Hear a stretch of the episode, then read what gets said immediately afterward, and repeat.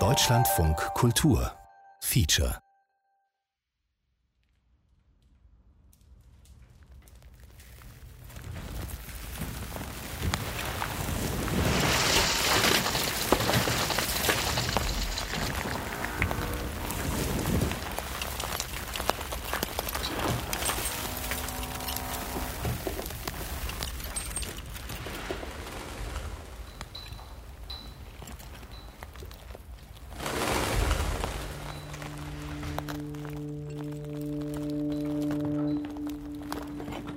Ich liege im Bett und träume, wie Eimer voller Bauschutt und Wasser durch das offene Fenster in meinem Bett landen. Ich rutsche auf meiner Matratze so weit wie es geht vom Fenster weg und versuche mich nicht stören zu lassen. Die Wände werden eingerissen. Nur der Boden unter mir bleibt. Es wackelt. Ich laufe ins Treppenhaus.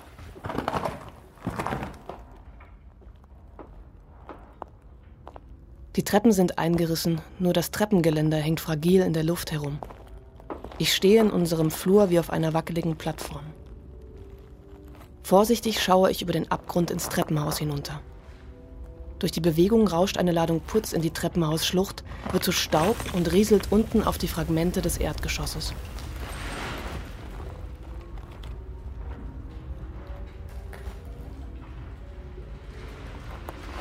Es riecht nach Baustaub. Unter mir liegt ein Meer aus Schutt. Türen, Klingeln und Scherben. Kabel hängen kreuz und quer in der Luft herum. Rohre tropfen.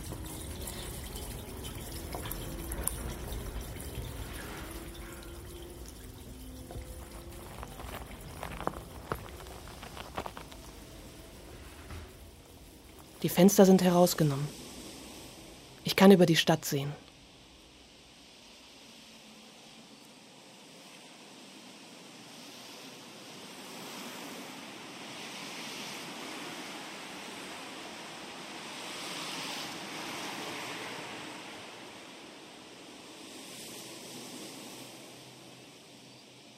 Von oben sehen Städte aus wie Inseln in einem Ozean aus Land.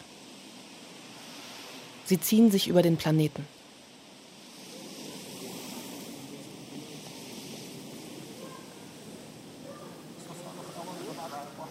Der Ort, wo die Menschen sich gegenseitig auf die Füße treten, sich vor und inmitten einer Anhäufung von Objekten befinden, wo sie sich kreuzen und wieder kreuzen, bis sie den Faden der eigenen Tätigkeit verloren haben. Situationen derart miteinander verwirren, dass unvorhergesehene Situationen entstehen.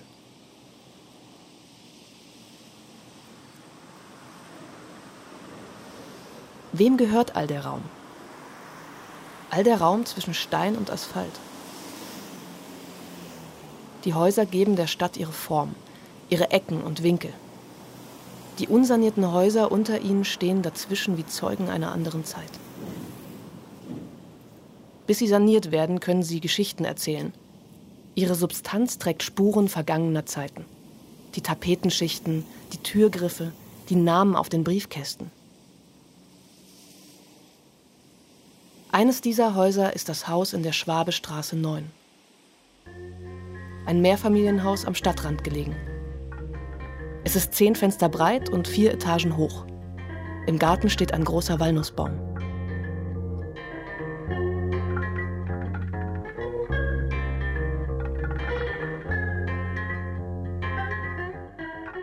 Home Sweet Home. Wohnen als Widerstand. Home Sweet Home.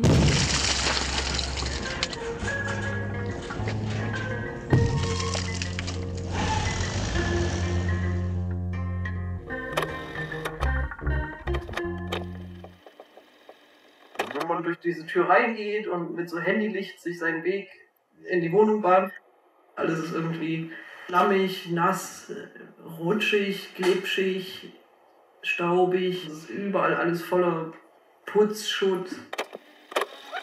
Und die Tauben haben sich im Dachboden eingenistet.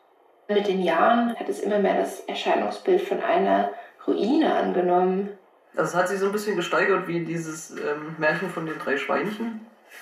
Ich huste und ich puste und äh, aber halt in andersrum. Ich glaube, manche Leute, wenn sie davor stehen würden, würden sie auch gar nicht auf die Idee kommen, dass das Haus noch bewohnt ist.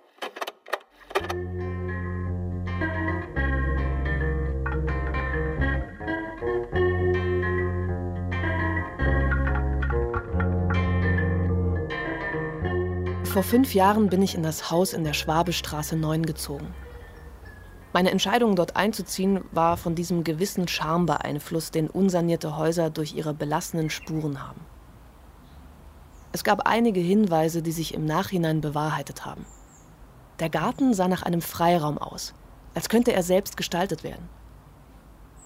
Herumliegende Gegenstände wie Bobbycars, Gartengeräte oder die Feuerstelle zeugten von einer Gemeinschaft aus Jung und Alt, die sich offenbar kannten und miteinander Zeit im Garten verbracht haben mussten. Es sah danach aus, als wäre hier ein selbstbestimmtes Wohnen für den Moment möglich. Ein Funke der Idee eines Rechts auf Stadt. Hinter dem porösen Putz steckte das Potenzial, sich den Raum anzueignen, ihn selbst zu gestalten. Alles konnte aus ihm werden.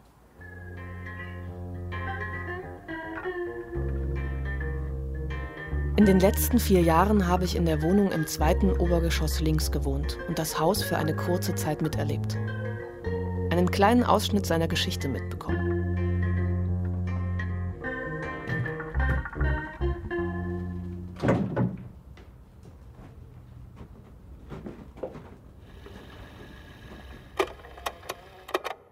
Also als wir dort eingezogen sind, da gab es eben so ein paar Familien und es gab eben die WGs die Küche mit diesem riesigen Gewürzregal. Da wohnte noch hinten eine Frau mit Kind und Hund. Der Hausmeister war ziemlich, äh, kennst du den noch? Rauer Typ, der immer einen so an, so vollgenölt hat. Diese Hausmeister so manchmal so sind.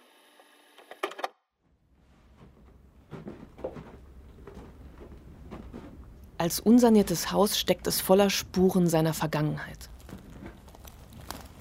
Im Erdgeschoss sind diese noch fragmentarisch zu entdecken.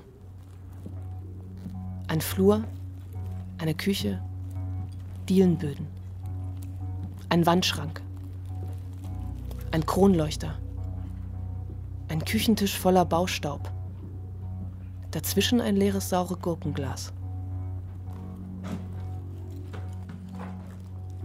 Ich nehme das saure Gurkenglas vom Tisch öffne den Schraubdeckel und drehe das Glas auf den Kopf. Darin ist ein Tape. Ich halte es in meiner Hand, drehe ein Stück herausgezogenes Tonband wieder hinein und stecke es in einen Rekorder. Auf diesem Tape wurden die Stimmen und Erzählungen der BewohnerInnen eingesammelt. Es bewahrt nun ihre Geschichte auf.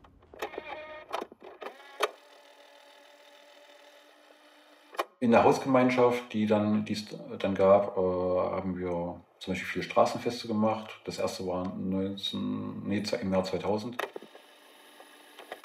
Grillen im Garten mit Kids. Und es war so ein richtiges so Jung und Alt Gefühl. Das ja auch die Adresse war für den Wasserkraftverein, der da in Sachsen eine Wasserkraftturbine betreibt, zum Beispiel. Und es waren halt immer Leute da, ne? Es war immer volle Bude. Und es kam immer jemand vorbei, einfach so. Einen Kaffee trinken oder sowas. Oder ein Bier trinken. Ich stehe in unserem Haus und schaue mich um. Es ist niemand da. Nur der Bauschutt, der Rekorder und ich. Genau, als die Türen verriegelt wurde, das war halt so eine Sache. Die war plötzlich zu. Das ging ja dann weiter, die wurde zugemauert und dann. Oh, der Stinkbombentag, ich glaube, was bei euch halt noch ein bisschen creepier ist oder so der Creep-Faktor ist, dass das ja bei euch in der Wohnung so verteilt war, dass irgendjemand in der Wohnung gewesen sein musste. Ich erinnere mich. Ab diesem Abend begannen ominöse Vorfälle in unserem Haus. Ich spule das Tape weiter nach vorne.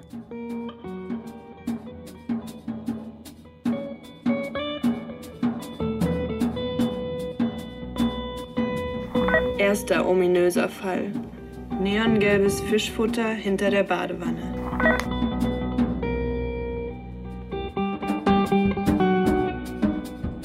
dieser Typ, der hier letztens ums Haus gelaufen ist. Hat der so eine Cappy auf? Und ist euch sonst noch irgendwas komisch vorgekommen? Irgendwie Kommunikation oder irgendwelche Anweisungen, die die euch gegeben haben oder so? Sind die manchmal hier, die Chefs? Kommen die irgendwie vorbei? Und ihr wollt jetzt Barstopp, bezahlten Barstopp beantragen lassen oder was? Aber bezahlen tun sie euch schon, oder?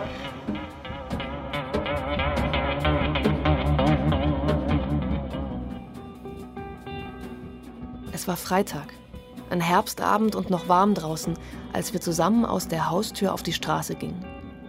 Es fing gerade an, dunkel zu werden. Auf dem Baugerüst saß eine Katze zwischen Herbstlaub und Schutt.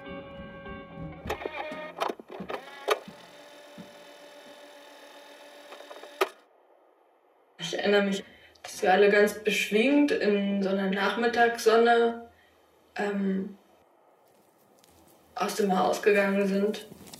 An der Katzenfrau, ah, vielleicht war es auch schon dunkel. Auf jeden Fall sind wir an der Katzenfrau vorbei, die da so stand in der Ecke. Tatsächlich, irgendwie war das komisch. Was haben wir davor nochmal gemacht? Wir sind spazieren gegangen, ne? Und als wir rausgegangen sind, haben wir die Nachbarin noch im Dunkeln stehen sehen und ihr habt euch voll erschreckt, weil die so im Dunkeln stand. Und dann sind wir noch ein Bier trinken gegangen und ich bin dann weiter auf eine Party. Das war am Abend vorher. Wir haben das ja erst einen Abend später äh, irgendwie erst so richtig mitbekommen. In meinem Handy kam dann so eine Nachricht, dass bei unseren Nachbarn irgendwas Komisches im Waschzimmer verteilt wurde auf der Waschmaschine. Aber das habe ich irgendwie ich weiß auch noch, dass das Fenster nachts offen stand. Ja, ich weiß nicht, nicht so ernst genommen. Und dann, als ich nach Hause bin zu euch, ihr wart auch da. Hast du das dann bemerkt, als du baden wolltest und hast so raufgezeigt und ich war so, aha. So eine neongelbe Flüssigkeit und da drin waren so dunkelrote Wurmähnliche Teilchen und es hat halt nach Verwesung gerochen.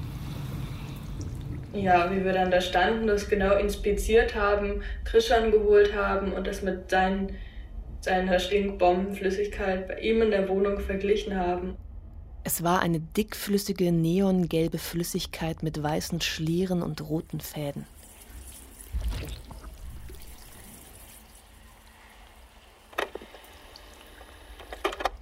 Ich wollte Wäsche waschen und bin in unsere Wäschekammer gegangen, wo die Waschmaschine steht ich habe dann ziemlich schnell gesehen, dass auf der ganzen Waschmaschine so gelbe, klebrige Flüssigkeit ist. Und äh, dachte halt erstmal an Viecher, weil ich kenne so ein paar Viecher, die, wenn die in so einer eingesperrten Situation sind, dass sie dann irgendwie vor Schreck alles vollpissen und dachte erstmal, okay, da war vielleicht ein Waschbär drin. Dann habe ich aber irgendwie gesehen, dass ähm, das ziemlich viel Flüssigkeit ist. Die ist ziemlich neongelb und kein Tier pisst so neongelb. Ich kenne die Würmer noch von früher aus meiner Aquarienzeit, weil das war so Lebendfutter für große Fische, die halt so große rote Mückenlarven gerne essen. Und dann dachte ich, okay, das ist ähm, aus dem Anglerbedarf. Und habe halt so ein bisschen gegoogelt. Ähm, in der ganzen Angelszene ist es halt bekannt als Kadaveröl oder so Aasöl, vor allem halt für so Karpfen und Aale auch. Gibt so verschiedene Fische, die das halt geil finden. Das hat irgendjemand auf jeden Fall mit Angler-Background gebaut. Nee, da muss einfach wirklich jemand reingeklettert sein. das geht ja auch mega gut mit dem Gerüst.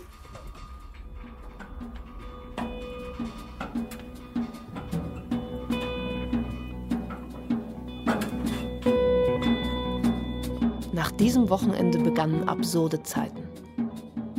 Beim Nachhausekommen befürchteten wir unerwartete Personen irgendwo neben dem Bauschutt im Treppenhaus. Wenn ich daran zurückdenke, dann erinnere ich mich, wie wir uns immer mehr in eine detektivische Neugierde hineinbegaben und immer enger mit dem Haus zusammenwuchsen. Seitdem ist die Geschichte des Hauses eine Kriminalgeschichte geworden.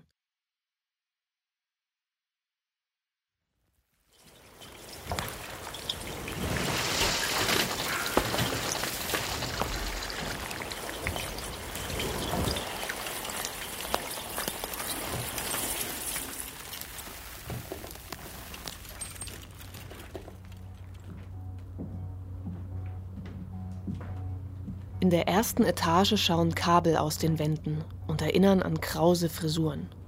Ein Badezimmer, ein Ofen. Daneben hängen die Reste von Raufasertapeten. Ich ziehe sie vorsichtig ab. Dahinter befinden sich weitere Raufasertapeten in anderen Farben. Hinter der letzten Tapete ist die Wand in einem glanzvollen Rosa, der originale Anstrich aus 1921. Ursprünglich wurde das Haus durch die damalige Max-Zöllner-Stiftung als Wohnhaus für Beamte der Weimarer Republik erbaut. Im Landesarchiv finde ich Briefe aus dieser Zeit. Das Papier ist bräunlich ausgeblichen, die meisten sind an der Seite eingerissen. Ihre mit Schreibmaschinen getippten Buchstaben haben sich mal mehr und mal weniger tief in das Papier geprägt und verraten so etwas über die Persönlichkeit ihres Absenders.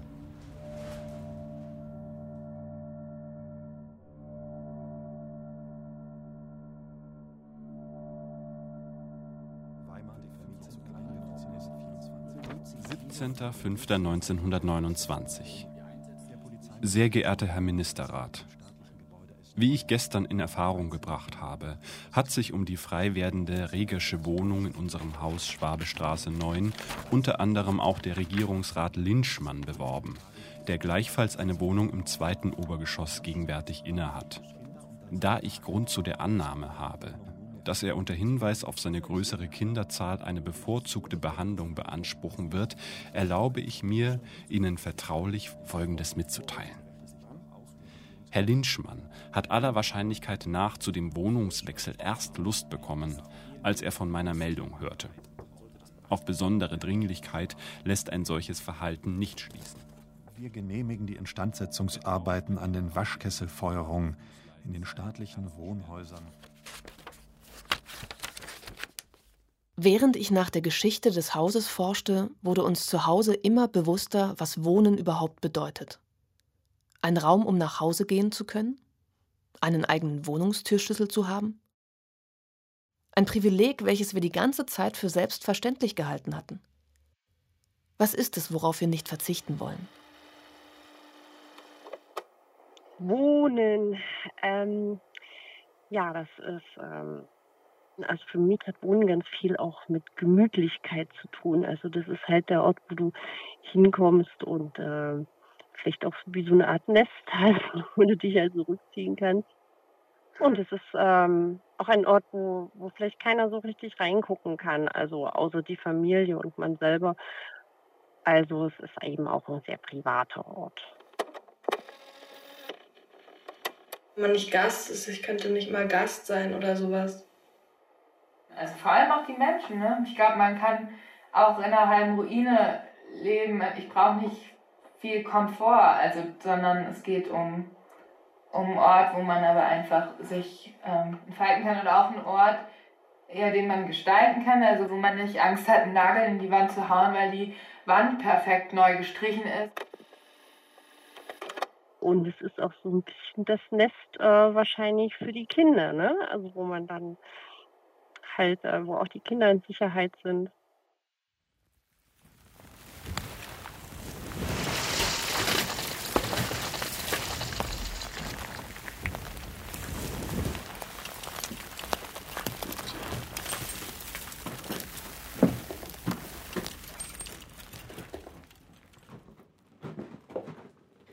Zwischen dem rosa Originalanstrich und den oberen Schichten Raufasertapete befindet sich eine bunt gemusterte Papiertapete aus DDR-Zeiten. Orangefarbene Zwiebeln und gelbe Blumen. Im Osten hieß das überall kommunale Wohnungsverwaltung, KBV. Und äh, nannte sich dann um, ich glaube, 90 in Weimarer Wohnstätte. Das weiß ich. Naja, zum Beispiel auch, dass es so eine Teilwohnung gab.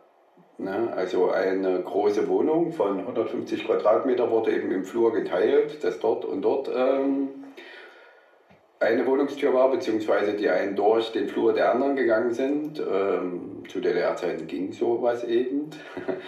Heutzutage ist das natürlich ähm, unvorstellbar. Ja.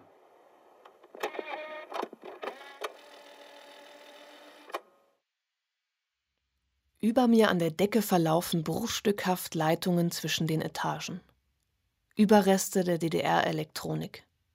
Von meinem Nachbarn aus der zweiten Etage weiß ich, dass nach der Wende lange nicht feststand, wer das Haus bekommen sollte. Er erzählte mir, dass die Stadt das Haus verwaltete, bis Anfang der 2000er BürgerInnen die Max-Zöllner-Stiftung neu gründeten. Die Stiftung bekam das Haus und die dazugehörigen Nachbarhäuser von der Stadt Weimar rückübertragen zusammen mit einer mir unbekannten Summe Startkapital. Sie wollten die ursprüngliche Idee Max Zöllners weiterführen und das Haus für ein Zusammenleben mit sinnesbeeinträchtigten Menschen sanieren. Nachdem die ersten Häuser saniert waren, mussten sie ihr Vorhaben wegen finanzieller Engpässe beenden. Es kam der Tag, an dem das Haus zum Verkauf freigegeben wurde.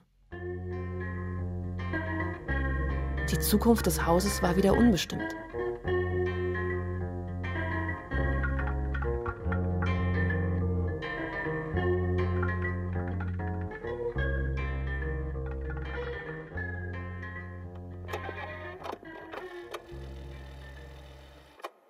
Dann der Anlass, dass wir gesagt haben, okay, jetzt müssen wir hier Nägel mit Köpfen machen und müssen ein Angebot schreiben.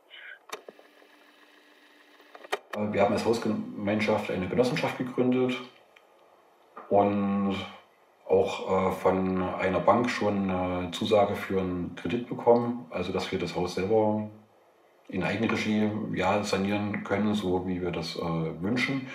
Diese Gespräche sind dann aber leider geplatzt durch eine meistbietende Versteigerung sozusagen äh, haben die halt sehr schnell viel Cash bekommen. Und äh, dann hat die Euphoria GmbH dieses Haus gekauft, ja, mit der festen Absicht, da eben das, ich sag mal, gehoben oder Luxus zu sanieren. Ein Jahr vor meinem Einzug wurde das Haus an Investoren verkauft. Die Stiftung hatte eine Lösung gefunden, das sinkende Schiff aus seiner Schieflage zu befreien.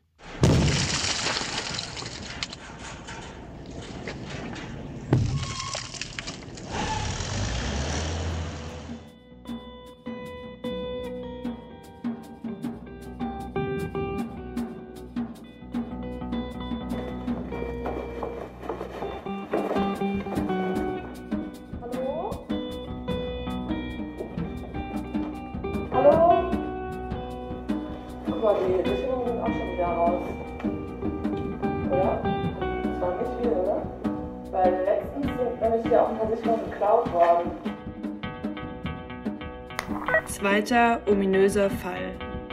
Nachts am Sicherungskasten. An diesem Abend saßen wir zusammen in unserer Küche. Es war schon später und dunkel draußen, als es plötzlich im Treppenhaus rumste. Das Wasser ging nicht mehr an. Meine Mitbewohnerin ist mit der Zange in den Keller gegangen. Und dann unten im Treppenhaus hat sie unerwartet eine Person in der Haustür angetroffen. Diese Begegnung war der einzige Moment, an dem wir die Person tatsächlich gesehen haben.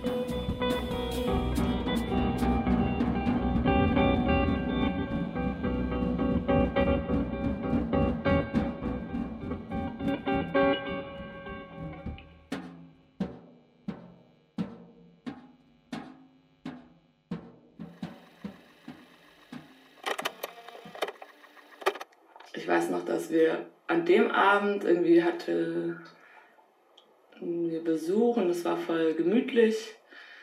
Und dann ist der Besuch gegangen. Ich glaube, ich bin schon. Ich war gar nicht so lange bei euch. Ich kam auch schon im Dunkeln und habe mich schon gewundert, dass das Treppenlicht nicht geht. Hab euch aber nicht gefragt, weil zu der Zeit ja einfach schon so viel immer überall kaputt war. Ich glaube, die Fenster haben schon gefehlt. Und dann, als ich halt gegangen bin, bin ich dann unten im Erdgeschoss angekommen. Und dann habe ich schon jemanden in der Tür stehen sehen. Und es war ein relativ junger Typ. Also er war sehr schick angezogen. Hatte, glaube ich, auch so eine, also diese Pufferjacken mit so kleinen Steppgeschichten und so sind. Genau, dann habe ich ihn halt gefragt, was er hier so macht. Und dann hat er mir sogar gesagt, dass er die alten Leitungen oder sowas mitnimmt. Und ich weiß noch, dass ich dann, als ich ähm, mit dem Typen gesprochen habe, dass ich dann auch schon gemerkt habe, dass noch eine weitere Person irgendwo im Haus ist, wahrscheinlich da auch im Erdgeschoss. Oder vielleicht hat er sich auch einfach nur versteckt, kann natürlich auch sein. Und auf der Straße ist mir dann doch irgendwie, kam mir das so ein bisschen suspicious vor, dass ich dann gedacht ich muss jetzt nochmal jemanden von euch anrufen, um der Sache vielleicht dann doch auf den Grund zu gehen. Genau, und dann habe ich dir das erzählt, sodass doch mal jemand schauen sollte. Und dann habe ich da jemanden in der Tür stehen sehen. Ich habe so Hallo gesagt und dann hat er irgendwie mir was erzählt von wegen, dass er diese Dinger hier mitnimmt und mir die Kiste so gezeigt mit so Keramiksicherung und dann hat er sie so wieder weggehalten und ich wollte sie so nehmen und dann, keine Ahnung, das war sehr seltsam. Und dann ist er einfach abgehauen und äh, irgendwie sollte da noch ein zweiter Typ im, im Haus sein, aber den haben wir nie gesehen. Also ohne die Sicherung gab es kein Licht im Flur.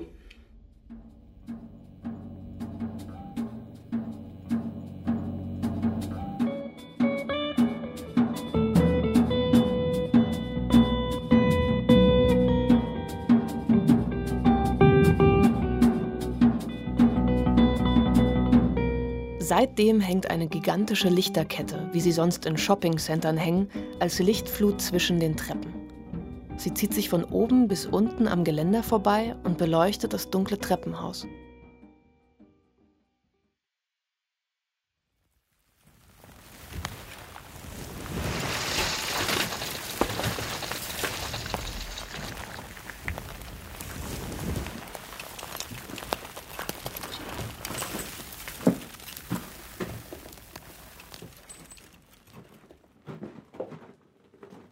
Die denkmalgerechten Sanierungspläne meiner Nachbarinnen wurden abgesagt. Bevor dies entschieden wurde, hatten sie als Architektinnen und Handwerkerinnen eine treibende Energie, das Haus selbst zu sanieren. Eine der Architektinnen war meine Nachbarin aus der dritten Etage. Sie wohnte über uns in einer gemütlichen Wohnung mit ihrer Familie und einer Katze.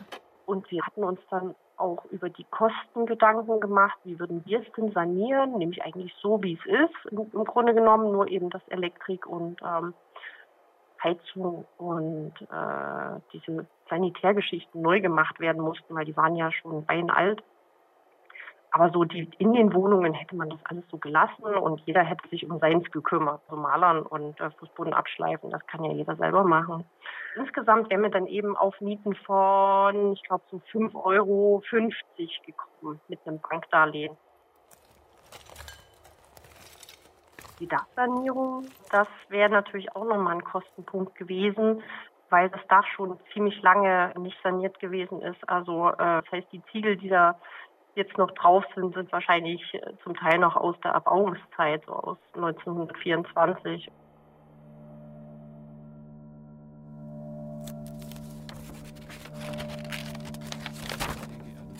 Weimar, den 15. April 1924. Sehr geehrter Herr Ministerrat, der Polizeimeister Thieme wohnt zurzeit in dem staatlichen Gebäude S9 in einer Dreizimmerwohnung im Dachgeschoss zu einem Mietpreis von 32 Reichsmark. Thieme, der bereits vier Kinder im Alter zwischen 14 und 3 hat, ist vor einigen Tagen wiederum Vater von Zwillingen geworden. Da die Wohnung nunmehr für die Familie zu klein geworden ist, bemüht sich Thieme um die demnächst im gleichen Haus frei gewordene Wohnung des Oberregierungsrates Linschmann. 24. April 1929. Das Bauamt regt daraufhin einen Tausch mit der Witwe Eisentraut an, die im Erdgeschoss Schwabestraße 11 eine Fünfzimmerwohnung hat. Der Tausch wird jedoch abgelehnt, da sie fußleidend sei und Herzbeschwerden habe. Nun haben wir versucht, Frau Liebmann zu bewegen, ihre Wohnung mit der Thieme zu tauschen. Auch Frau Liebmann hat den Tausch aus den gleichen Gründen wie Eisentraut abgelehnt.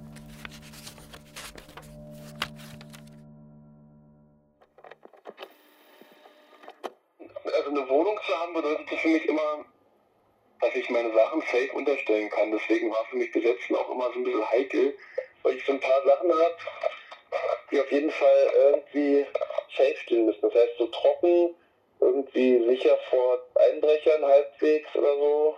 Und dass ich da immer hin kann und Strom habe und arbeiten kann. Sowas in der Regel. Und so pennen würde ich jetzt gar nicht mal dazu zählen, weil das kann ich auch woanders.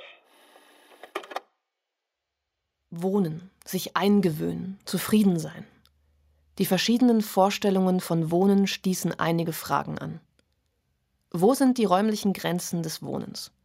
Wo wohnen wir überall? Und was bedeutet Wohnen für unsere Nachbarinnen? Hm, ich glaube, meine Ruhe haben tatsächlich, weil schlafen kann man immer irgendwo anders. Aber so dieses sich zurück in so vier Wände begeben und einfach mal so zu sein in einem Raum, wo man nicht gestört wird. Was brauchen wir, um zu wohnen? Eine offizielle Identität durch einen Briefkasten? Ein Raum, den wir abschließen können? Was ist uns wichtig am Wohnen? Also die, ich sag mal, funktionierende Hausgemeinschaft, dass man sich nicht am Treppenhaus hier guten Tag wünscht, sondern zueinander geht, in die Wohnung geht, gemeinsam ab und zu mal Abendbrot isst oder wenn mal irgendwie die Milch alle ist oder ein Ei fehlt, kann man zum Nachbarn gehen. Ja, also dass es eine Selbstverständlichkeit ist, einander zu helfen.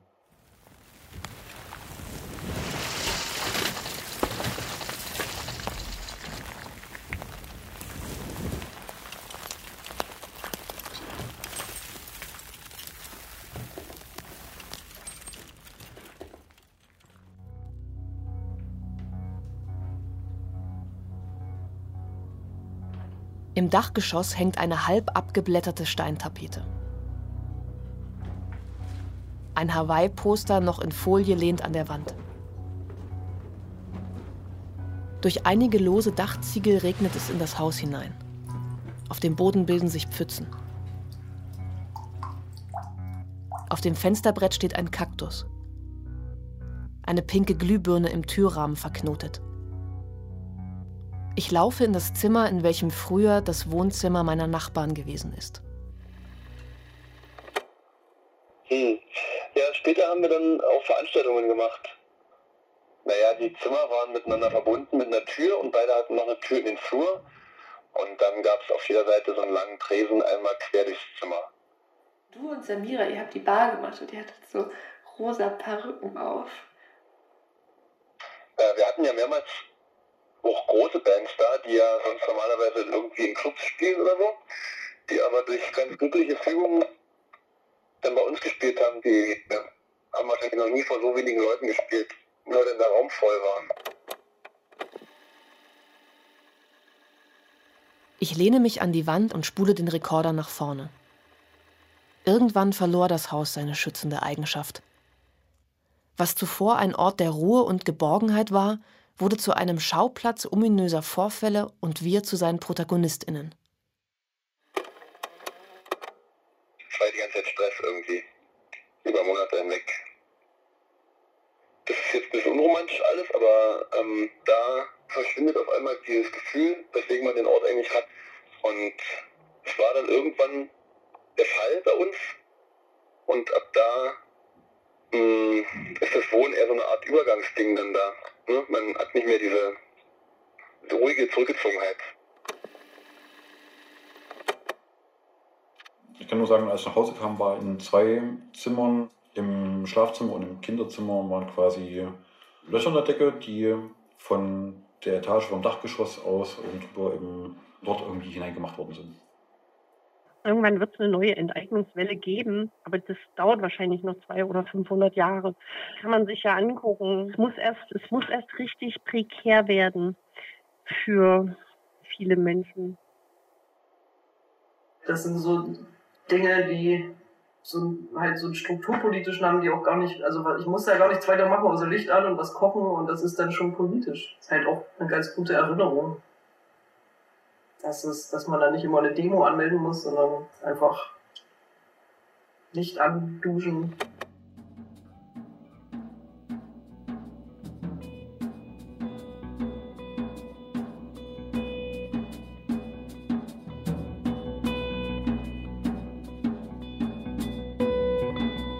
Durch ein Loch in der Zimmerdecke kann ich durch Stroh und Schüttung auf den Dachboden schauen. Ein blauer Schlitz Himmel. Die ominösen Vorfälle wurden immer absurder und das Haus immer fragmentarischer.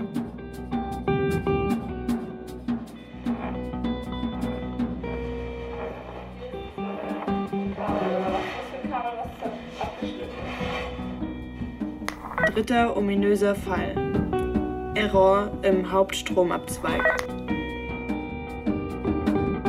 war ein Donnerstag, nachmittags, ungefähr die erste Novemberwoche. Draußen war es schon ungemütlich. Kühl, nass und regnerisch. Ich war gerade nach Hause gekommen und versuchte mein Handy aufzuladen. Das Ladesymbol fing an zu flackern. Zuerst dachte ich an einen Wackelkontakt im Kabel. Dann stellte ich fest, dass auch auf den anderen Steckdosen kein Strom mehr war.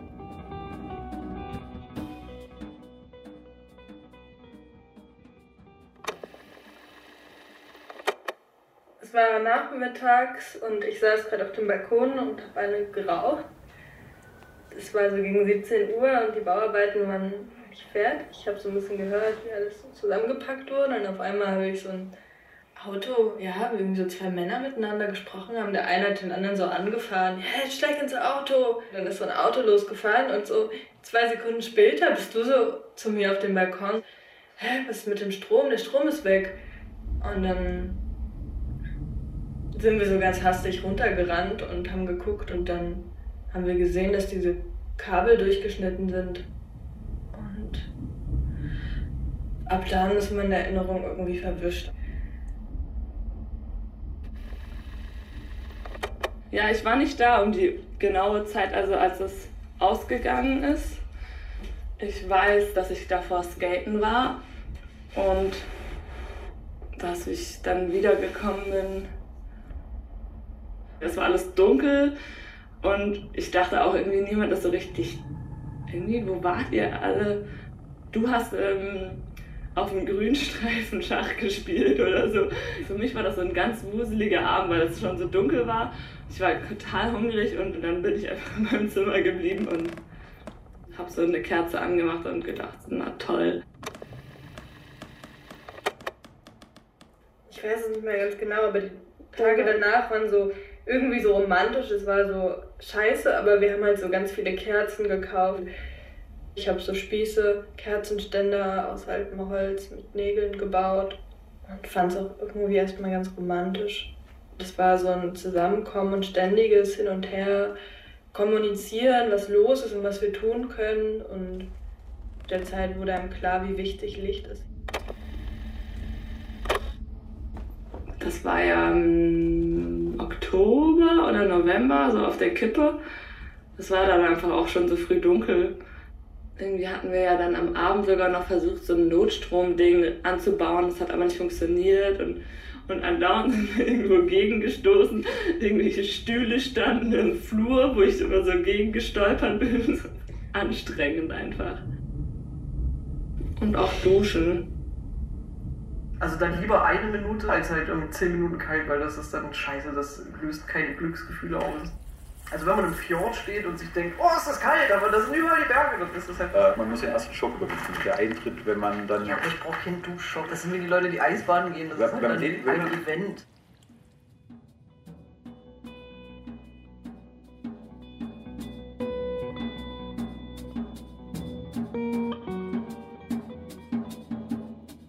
Waren diese absurden Zeiten, in denen wir mit Stirnlampen oder LED-Drähten aus dem Weihnachtssortiment durch unsere Wohnung liefen.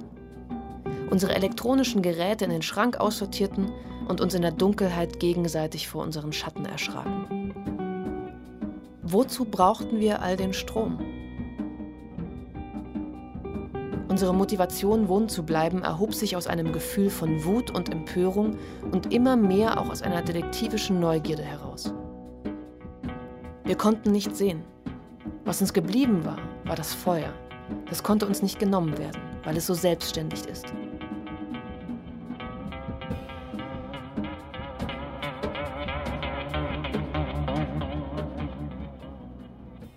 Ich wollte jetzt keine Panik ausrufen, aber ähm, also die Bauarbeiter haben wahrscheinlich unseren Keller aufgebrochen. Ähm, und Louis hat einfach dann mal die Polizei angerufen, weil das ja macht ja irgendwie auch Sinn. Aber jetzt wollen die halt auch so DNAs haben. Ach, ich weiß es nicht. Ich bin erstmal hochgegangen. Wir haben uns auf verschiedene Posten verteilt. Eine auf dem Balkon, eine im Auto und eine hinter der Hecke. Aber die Person ist immer dann gekommen, wenn wir sie nicht gesehen haben. Walkie-Talkies sind am Hals und ich auf dem Fahrrad. Okay, der Notstrom ist noch an. Christian wollte den eigentlich ausmachen. Die ganze Frau ist dann wieder reingegangen. Also wir haben Und wir haben gedacht, die kommt jetzt gleich wieder raus mit ihrem Dolch und wir sind hinter die Hecke gegangen. Habt ihr immer noch kein Internet und Wasser und nichts? Ihr armen kleinen immer noch an. Hühnchen. Eagle One. Eagle Dieser, One das ist auch schon erzählt mit der Person. Shout out. Höchst verdächtig. Vielleicht Block passiert ja gleich irgendwas. Ist nichts passiert. Jetzt sitzen wir wieder im Auto. Garten sehen wir von hier aus nicht.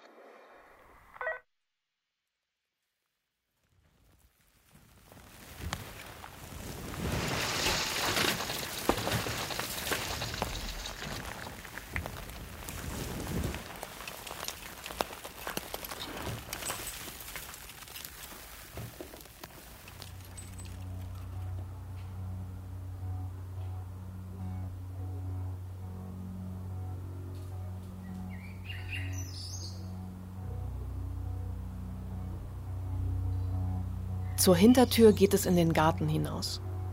Draußen vor dem Haus sind die Baumischabfälle sortiert. Pappe, Glas, Keramik, Metall. Ein rotes Bobbycar liegt dazwischen. Eine Kiwi-Pflanze wächst an der Hauswand empor. Ein gelber Gartenschlauch.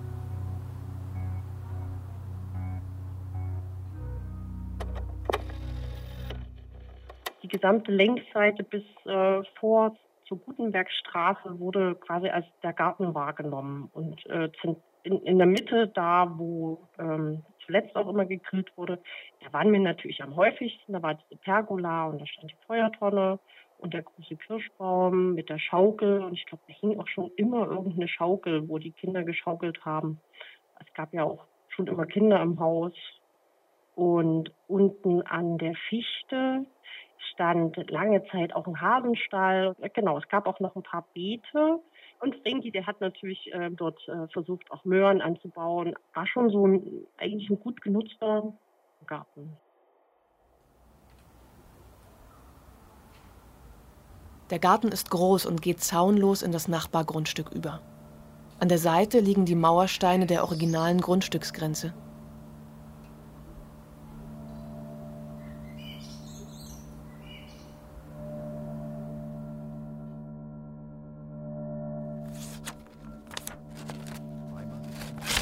30. November 1930. Ich erbitte mir die Genehmigung, auf dem Gemeinschaftshofe der staatlichen Häuser Schwabestraße 9 und 11 eine Autogarage in kleinen Ausmaßen erstellen zu dürfen. Ich werde die Garage auch in gleicher Farbe, der Häuserfarbe angepasst, halten. Ich habe mir die Wohnung des Finanzrat Rückert angesehen. Sie kommt für meine Zwecke nicht in Frage. Ich verkenne daraus nicht die Schönheit der angebotenen Wohnung. Das, was ich brauche, gibt sie mir aber nicht. Die Wohnung weist auch nur fünf Zimmer auf und das Mädchenzimmer liegt zwei Treppen höher. Diesem Übelstand gegenüber treten weitere Gründe zwar etwas in den Hintergrund, ich darf aber auf sie hinweisen. Erstens, die Wohnung liegt so tief, dass für den Fall der Fensteröffnung sich alles Zimmerleben auf der Straße abspielt. Zweitens, es fehlt ein Garten, an dem wir trotz seiner Kleinheit hängen.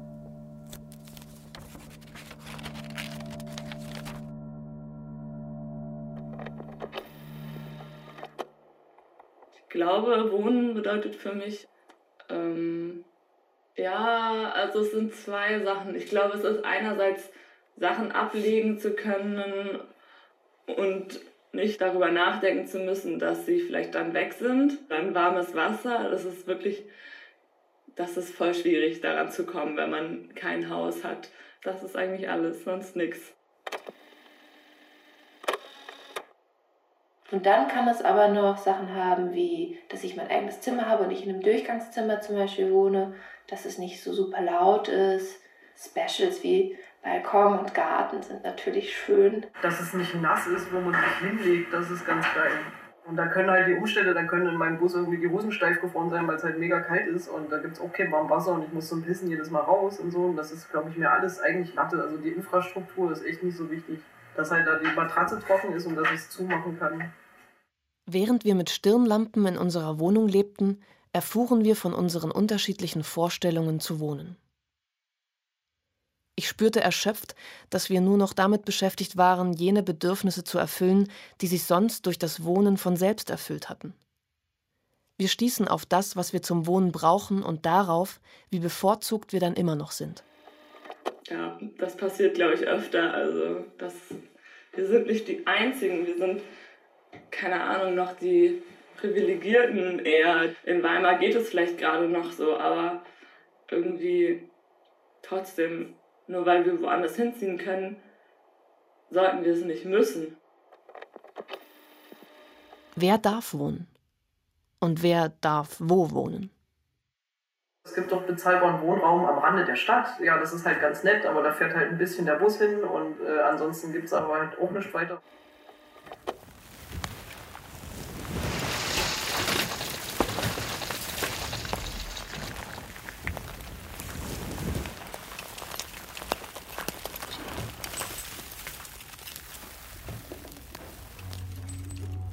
Ich lege das Tape zurück in das saure Gurkenglas, schraube den Deckel wieder zu und stelle es zurück auf den Küchentisch. Ich reiße ein Stück Tapete von der Wand und stecke sie in meine Jackentasche. Dann klemme ich den Kaktus unter meinen Arm und verlasse das Haus.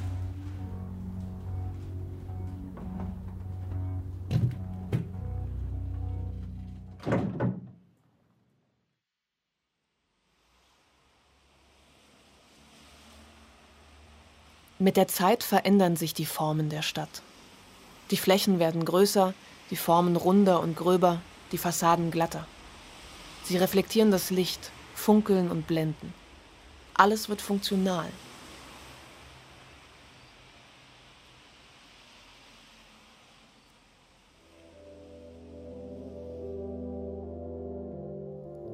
Die Stadt ist tot.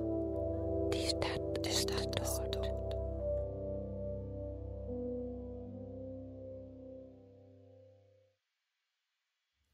Nur langsam erobern Disteln die Lücken zwischen dem Beton zurück, brechen die Form wieder auf. Vielleicht entstehen ein paar Cafés, Straßen und Läden. Ein Stück städtisches Leben.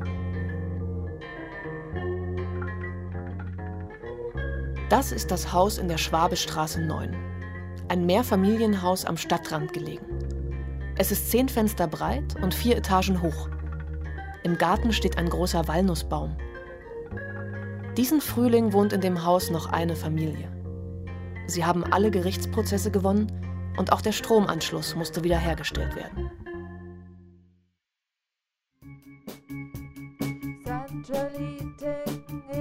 Home, Sweet Home. Wohnen als Widerstand. Ein Feature von Einike Kramer. Mit Maya Fied, Suna Yu, Luise Mattes, Patrick Liebach, Samira Engel, Susanne Reib, Christian Werner, Andreas Willing, Isabel Büttner, Johanna Dembinski und Marianne Köppen.